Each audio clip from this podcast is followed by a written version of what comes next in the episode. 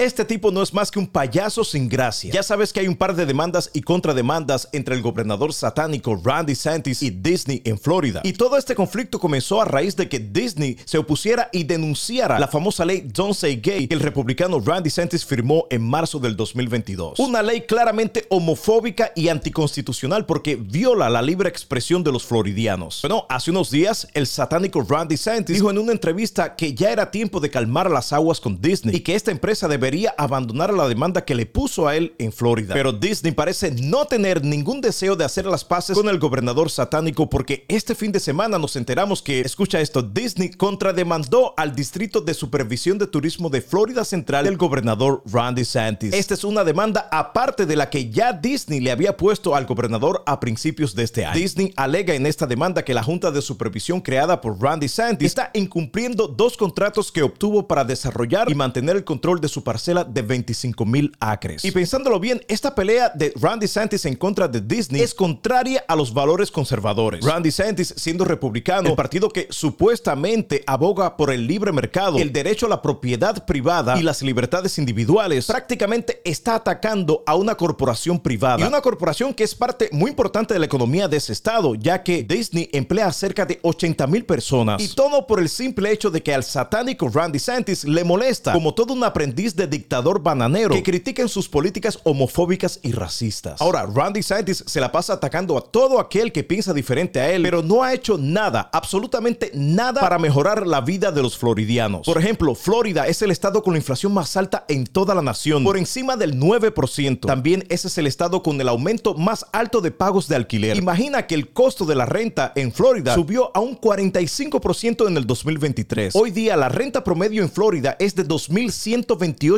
dólares al mes. Y por si esto fuera poco, Florida es el estado con el número más alto de casos de lepra, con el 80% de los casos de toda la nación. En otras palabras, el satánico Randy Santis ha sido la desgracia de Florida. Pero mis compatriotas cubanos y demás siguen apoyando a esta basura, a pesar de que este gobernador los sigue hundiendo en el mismísimo infierno. Pero ya sabemos que la ignorancia abunda entre estas personas. Seguiremos reportando.